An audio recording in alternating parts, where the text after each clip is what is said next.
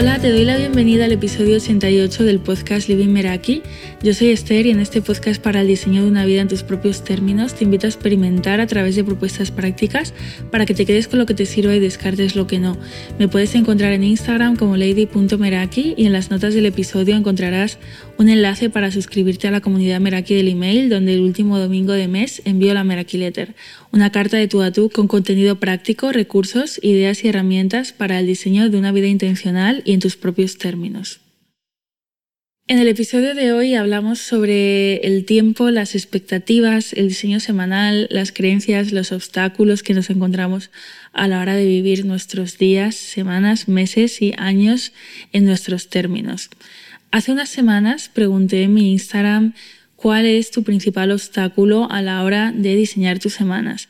Y algunas de las respuestas fueron lista irreal, no dejo espacios libres, se me amontona todo, no lo sigo, procrastino, me disperso, las ganas de hacerlo, siempre encuentro algo mejor que hacer, imprevistos y necesidades de otros que no planifican, termino priorizando responsabilidades y vivo, en la rueda del no parar o no encuentro tiempo para mí. Bien, quiero empezar por poner en contexto eh, mi visión sobre la productividad del tiempo de las tareas basada tanto en el contenido que he consumido sobre este tema desde el primer libro que leí, que fue La Semana Laboral de Cuatro Horas de Tim Ferriss hace hará ya 10 años, y todos los que le han seguido después, hasta mi propia experiencia experimentando con, los conceptos que iba viendo y, y, bueno, pues también los bloqueos más comunes que me encuentro en las mujeres a las que acompaño. Y me di cuenta de que existen una serie de fantasías comunes eh, a las que en mayor o menor medida aspiramos, que son la fantasía de tener todo controlado y tener, porque se habla mucho de la bandeja de entrada cero, pero eh, la sensación de tener la vida cero, como de estar al día en tareas, en responsabilidades, en pendientes, Luego está la fantasía de encontrar el sistema de organización y planificación perfecto, porque pensamos que no haberlo encontrado pues es la causa de, del caos que vivimos. La fantasía de ser más eficiente y llegar a todo en las 24 horas del día. Aquí a menudo nos comparamos y pensamos que las horas de las demás personas dan más de sí que las nuestras. Y la fantasía de que al aplicar pues, técnicas y tácticas del mundo de la productividad vamos a hacer por fin las paces con nuestro tiempo. Yo fui presa de algunas de estas fantasías, en especial de las dos primeras, y tuve que soltarlas. Y es que cuando te das cuenta de que esas fantasías son irrealistas, solo queda aceptarlo y, buscar la causa en otro lugar, hacerse otro tipo de preguntas. Porque si algo se nos resiste de forma sostenida en el tiempo, puede que no estemos poniendo el foco en el lugar correcto o que no nos estemos haciendo las preguntas adecuadas. A menudo la sobreplanificación, la pasión por la productividad, el estar constantemente pendiente de, una lista de, tareas, de, tener todo organizado, esconde una necesidad oculta que es la necesidad de control. Porque así evitamos también enfrentarnos a decisiones difíciles. ¿no? es más fácil sentir que tenemos el control cuando organizamos las tareas que tenemos que hacer, cuando dejamos la bandeja de entrada a cero, cuando consumimos contenido que nos cuenta las tácticas para llegar a todo. Esto es más fácil que asumir la realidad de que pues a lo mejor nos están exigiendo más de lo que es posible dar y, que vamos agotados por la vida eh, al borde del burnout. El día tiene 24 horas para todos y eso implica tomar decisiones continuamente sobre de qué voy a prescindir, a qué voy a renunciar, a quién voy a decepcionar, a qué no voy a llegar, qué voy a tener que dejar fuera. Y también hacerse preguntas incómodas. ¿Es sostenible el estilo de vida en el que estoy metida? ¿Para qué quiero ser productiva en un trabajo en el que estoy al borde del agotamiento y haciendo cosas que no me gustan? Y también asumir eh, la realidad de, y pongo aquí un ejemplo, pues que a lo mejor no puedo mantener la casa súper limpia y ordenada si quiero ir al gimnasio todas las tardes. Y bueno, pues aquí te animo a, a encontrar tu propio ejemplo. Cuando estamos en la rueda del llegar a todo y buscamos cómo ser más eficientes, perdemos de vista lo que es importante, perdemos el norte de nuestras prioridades y no invertimos tampoco tiempo en pensar cuáles son. Si piensas que existe una manera de encontrar tiempo para todo y que todavía no la has encontrado o lo que has probado no ha funcionado, te pasas la vida buscando y en esa búsqueda no vas a preguntarte si esa actividad que estás haciendo ahora es el mejor uso que puedes dar a tu tiempo. Es muy tentador añadir cosas a tu lista de pendientes o compromisos sociales por inercia, pero esto tiene un coste, porque al final tu tiempo es limitado y todo lo que escojas hacer requiere de una renuncia de otras cosas que podrías estar haciendo en ese tiempo. Entonces, y aquí viene lo importante, si no te preguntas si esa renuncia vale la pena, pues tus días se acaban llenando de tareas triviales y también de demandas de otras personas. Por otro lado, si te enfocas en ser eficiente, pues aumentan tus posibilidades de que se depositen mayores expectativas sobre ti y sobre lo que puedes hacer. Y esto es un ejemplo muy claro que veo en, mujeres que, tienen trabajos y, se les exige, ¿no? A nivel laboral, pues alcanzo un objetivo y pues luego aparece otro más ambicioso, ¿no? Y en consecuencia no encuentro mi paz, que es lo que a menudo estoy anhelando, tiempo de calma, de estar tranquila, dedicárselo a lo que no son responsabilidades, pero de nuevo es otra fantasía incumplida. Cuando tienes por delante un exceso de, tareas, es fácil asumir que lo que necesitas es pues, gestionar mejor tu tiempo, trabajar más horas. Pero claro, ¿cuántas veces nos preguntamos si, lo que se está esperando de nosotras es sostenible? Y cuando estamos inmersas en, esa dinámica, pues la vida va pasando y, y posponemos de forma recurrente aquello que de verdad es importante. Porque es más fácil ocuparse de los estudios pequeños que tenemos por delante y apagar fuegos que de lo que me cuento que requiere de varias horas y energía y por tanto lo pospongo para cuando haya un día en que disponga de ese tiempo. Spoiler, este día no llega. Y voy regalando mi atención a las tareas pequeñas que se cruzan en mi camino, que me dan la sensación de tachar, de estar a cero, pero en el fondo siento insatisfacción porque lo vital sigue pendiente y con poca claridad porque no dedicamos tiempo a preguntarnos cómo queremos vivir, qué responsabilidades queremos asumir, de qué manera queremos invertir nuestro tiempo, a qué necesitamos irremediablemente renunciar y a quién es posible que decepcionemos en el camino. Así que no, no necesitas ser más eficaz, sino soltar la necesidad de tener todo bajo control y lidiar también con los sentimientos de, sentirte abrumada, del perfeccionismo y también de las consecuencias de los límites que pones. Y aceptar que no vas a llegar a todo y que habrá tareas de tu lista dependientes que no llegues a completar mientras esta lista pues sigue creciendo. Por otro lado está el caso contrario, que es como el síndrome del calendario vacío, de la agenda vacía, y es que me encuentro mujeres que antes de empezar a trabajar juntas me dicen que su problema es que no aprovechan el tiempo libre que tienen. Son conscientes de que lo tienen, pero una vez han liberado de sus responsabilidades diarias, no saben qué hacer con sus tardes y terminan en redes sociales, viendo series y rellenando el tiempo de una manera que les quita energía y con la sensación de que han entregado su atención y su tiempo a distracciones vacías. Sin embargo, si se proponen emplear ese tiempo en otro tipo de actividades que les llenan más, las procrastinan y acaban de nuevo cayendo en las distracciones vacías. Y es que a menudo buscamos llenar ese tiempo de no responsabilidades, no voy a decir tiempo libre, sino tiempo de no responsabilidades. Y, esto lo veo en, personas ¿no? que saben que van a tener un mes de vacaciones, 15 días de vacaciones, y, y, buscan llenar ese tiempo de planes, de experiencias, de viajes o a lo mejor estando a miércoles ya hay como una necesidad de saber qué hacer el fin de semana.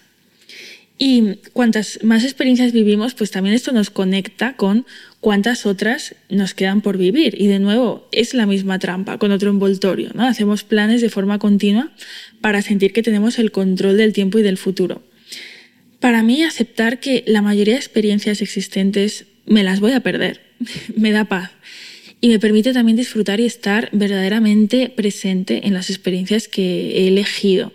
¿no? Esto sería un poco como eh, estoy de viaje y, todavía no he vuelto, pero ya estoy planificando el, siguiente, ¿no? vivir un poco en el futuro.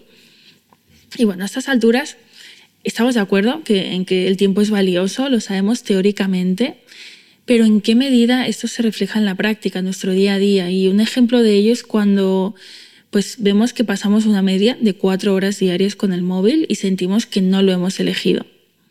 A veces lo vemos como una amenaza, como un enemigo y nos contamos que tenemos que estar haciendo algo productivo. Incluso si no nos identificamos con esta creencia, también se manifiesta de forma sutil, ¿no? Por ejemplo, cuando sabemos la teoría de que meditar nos puede ayudar, pero no creamos espacio. Y puede que no nos identifiquemos con esto, pero que en el fondo tengamos interiorizado que pasar 10 minutos sin hacer nada, entre comillas, es perder el tiempo y, por tanto no lo priorizamos. ¿no? Y este es uno de los tantos ejemplos que, puedo dar, pero es el primero que me ha venido, el de la meditación. También el mundo rápido en el que vivimos que nos impulsa a hacer más, a hacer más y todo más, a veces acabamos asociando nuestra valía a lo que somos capaces de hacer. Entonces, yo aquí te invito a observar si tu autoestima está ligada a la manera en que empleas tu tiempo, si se ha convertido en algo que tienes que dominar y controlar para evitar sentimientos de culpa o sentimientos de angustia. Bueno, voy a contar un ejemplo que me hizo reflexionar hace poco y era que vi un reel en el que en tres minutos te podías hacer, o, menos tiempo, te podías hacer los desayunos de toda la semana, de una forma como muy, muy mecánica, con diferentes tarritos de, cristal. ¿no? O sea, una idea que desde luego te ahorra tiempo. Pero claro, que eso sea posible no quiere decir que lo tengas que hacer. ¿no? O sea, yo, yo por ejemplo, una de las razones por las que mm, decidí emprender, una, una de, de, de tantas, es porque mm, valoro comer en casa. ¿no? Valoro comer en casa, comida recién hecha y, cuando estaba emprendiendo, cuando no estaba en mi mood más intencional con esta cuestión, llegué a hacer eh, batch cooking, ¿no? Algo similar un poco a lo que, a lo que vi en, en el reel, ¿no? Y fue como, a ver, pero Esther, si valoras hacer la comida al momento y comerla, ¿por qué no haces espacio en tus días para darte este placer? Porque en lugar de ponerte 45 eh, minutos o media hora para comer, no te pones una hora y media y cocinas. Y darme cuenta de esto me hizo cambiar el chip, ¿no? Pero de nuevo es algo que requiere reflexión y pararte a pensar, ¿no? yo te pongo pues eh, este ejemplo básico, ¿no? De cómo a veces el, ver este mundo frenético en, el que vivimos, ¿no? sobre todo ahora también a, través de, estos vicios, de estos reels, nos puede llevar a pensar que, que tenemos que hacer cosas y no nos lo cuestionamos. Y relacionado con el tema tiempo, quiero hablar de un concepto que también me ha ayudado mucho a ser flexible una vez identificado lo que quiero, que es, eh, bueno, son tres conceptos, el de mínimo viable, no negociable e ideal. Si llevas tiempo por aquí escuchando el podcast, me habrás oído hablar sobre los no negociables. No negociable es aquello que te mantiene en tu centro, que te acerca a tu bienestar y, aquello con lo que eliges comprometerte al, al 200% algo que está presente a pesar de los imprevistos y las turbulencias de la vida dentro de unos límites. Y al ser no negociable, pues no negocias contigo si es momento de hacerlo o, lo dejas para mañana.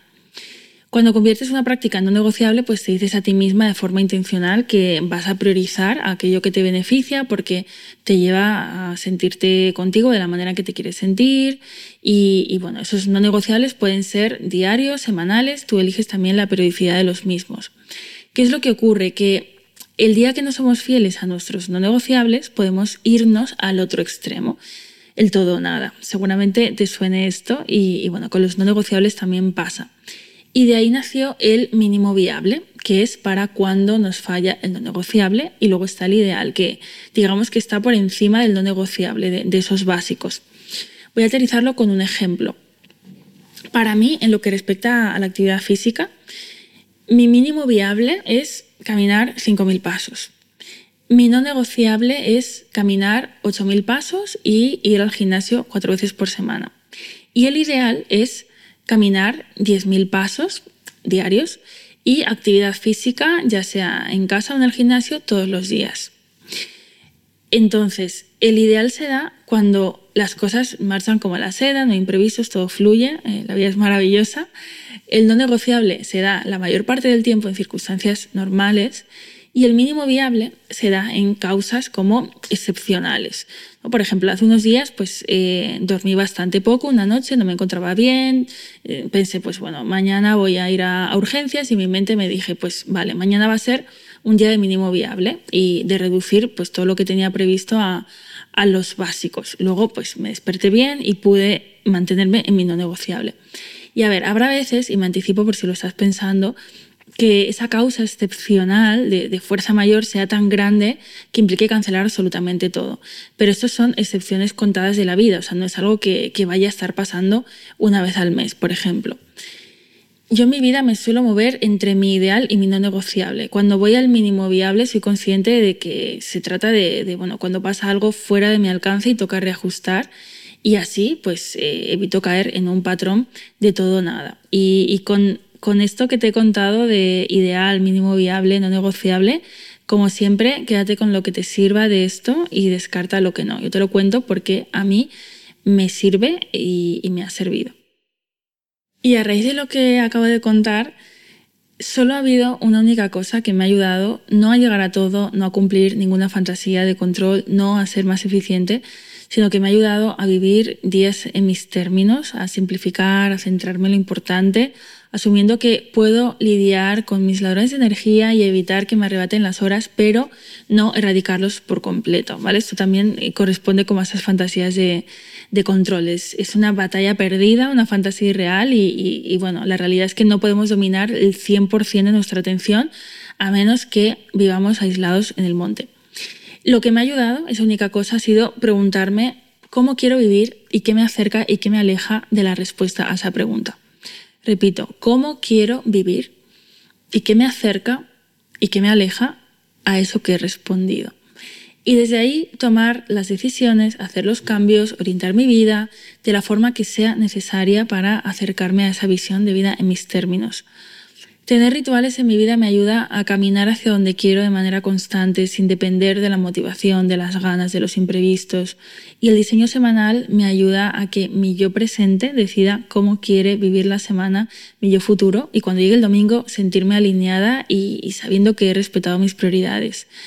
De nada sirve diseñar tu semana con un montón de bloques compuestos de urgencias, responsabilidades, obligaciones, mini tareas, llevar la agenda asfixiada y sentir que no hay espacio para lo que de verdad importa.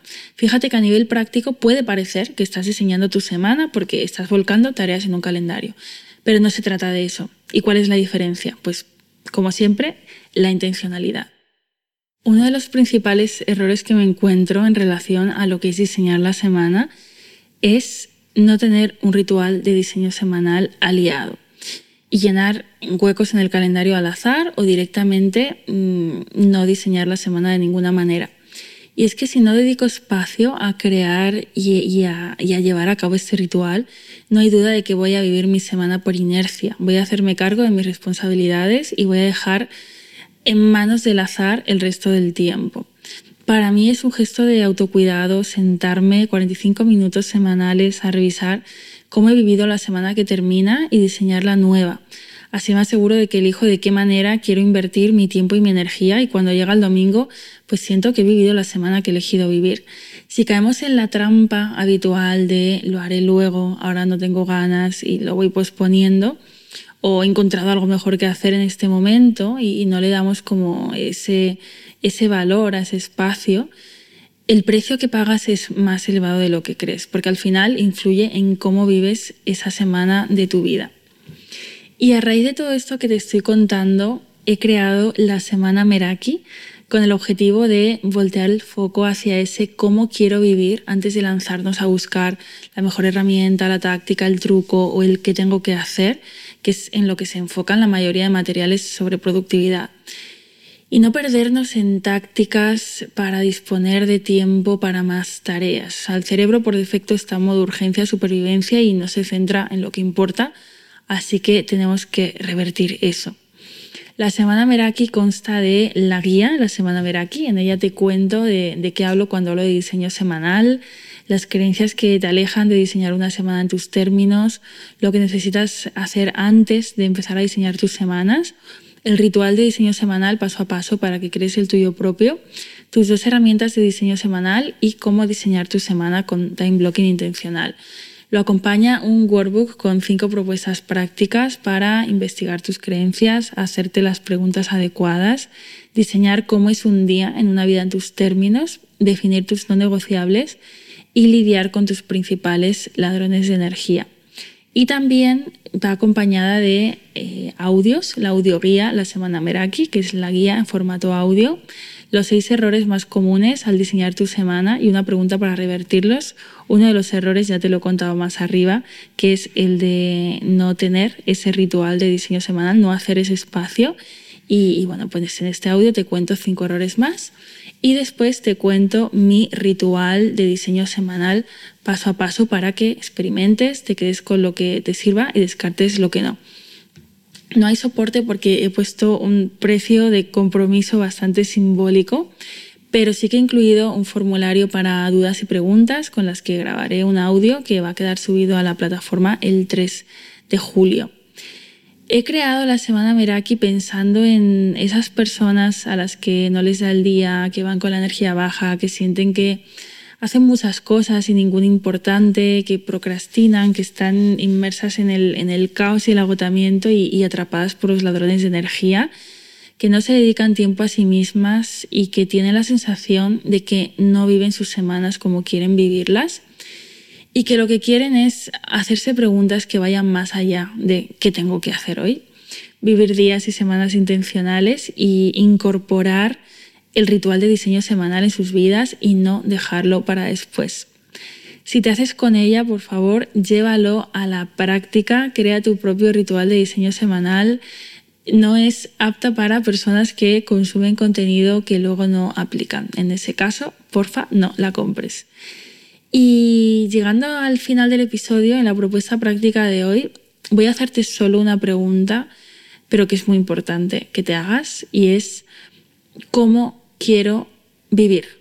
Y aquí llena los folios que sean necesarios con esa respuesta. Si te ha gustado el episodio, te invito a hacérmelo llegar a través de Instagram o etiquetándome en lady.meraki, contándome qué te llevas. Me encantará leerte. También te animo a compartirlo con esas personas que te han venido a la mente mientras escuchabas el episodio y a valorarlo en la plataforma en la que lo estés escuchando.